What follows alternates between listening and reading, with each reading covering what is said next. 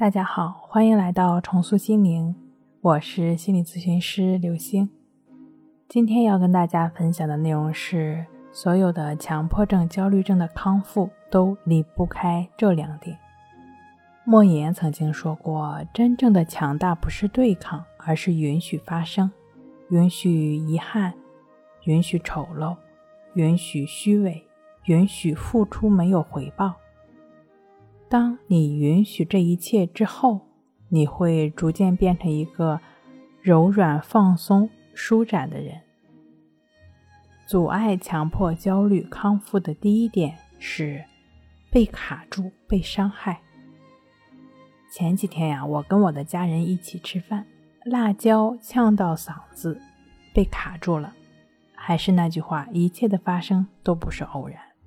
当时啊，吃的是羊肉串。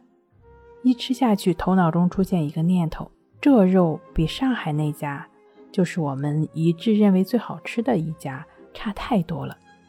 还一边在嘴里嚼着，一边跟我爱人说：“这个串儿是真不咋，比上海那家差太多。”得到了他的反馈之后，我依然在思考：怎么口感这么差？他家这是用的什么肉？就这品质还拿出来卖钱？至于嘴里肉嚼到什么程度了，压根儿不知道。不止如此，我还顺便吃了一口凉皮儿，辣辣的凉皮儿也没能把我的注意力从肉串的注意力拉回来。抬头看到拿着烤好肉串在我身边走过的小哥，看来跟我一样上当的人可真不少啊。其实凉皮儿已经用它的辣在给我做提醒了，而我没有觉察。对于辣的感觉还在咀嚼着，还是在舌头上，还是准备咽下去，还是已经到黏膜了，完全不知道。如果我能对于辣的感觉的发生发展非常清楚，也就能够及时的制止被呛到。我完全可以把那部分吐出来，或者掺着别的一起吃下去。但是啊，我并不能对辣在我身上整个发生发展的过程保持觉知。伤害是立竿见影的。换个角度，这也不能算是伤害。如果没有这种伤害的提醒，我可能会陷入更深的无名纠缠中。餐厅里来来往往的热菜，被烫到那是很有可能的。每一次重伤，就像高速公路的减速带。都是在给我们提醒，让我们有机会从纠结和胡思乱想清醒过来，保持觉知，允许自己被卡住、被伤害，同时也要勤于觉察。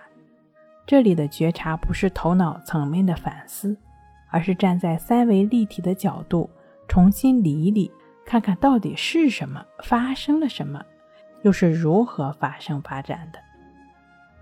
强迫症、焦虑症的疗愈也是如此，不断陷入同样的惊恐、害怕、紧张的模式中不能自拔。事实上，造成这一切的只是掉进了最开始强迫给你挖的坑里，在无知无觉下稀里糊涂的上了强迫的道，被不断伤害。之前这颗心也在不断的打结，他也很努力的在给我们提醒，但。我们却一直没有觉察到，而这一刻，当你觉得自己感到痛的时候，他的提醒就起作用了。这也是让我们有机会重新审视自己的过程。保持觉知是强迫症疗愈的第一步。第二呢，就是不知苦，不是被动受苦，就是主动受苦。痛了，苦了，我们又该何去何从呢？你为什么会这么痛，这么苦？因为在你的认知世界里，很可能是二元的，除了乐就是苦，而没有了中间地带。事实上，好是好，不好不坏是好，坏也是好。上面我提到的伤害，也就是所谓的坏，它也不仅只有一面。不好不坏，更多的指的是那些不如自己所愿的，比如吃到嘴里那个不太好吃的肉串。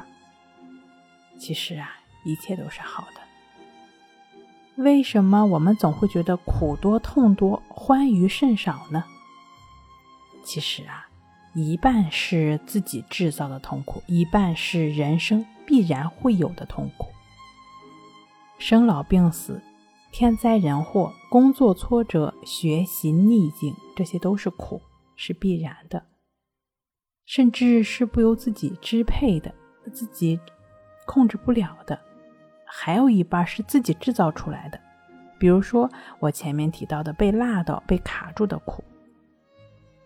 对于不能支配的痛苦来说，哲学中斯多嘎学派强调，不能支配的就不动心。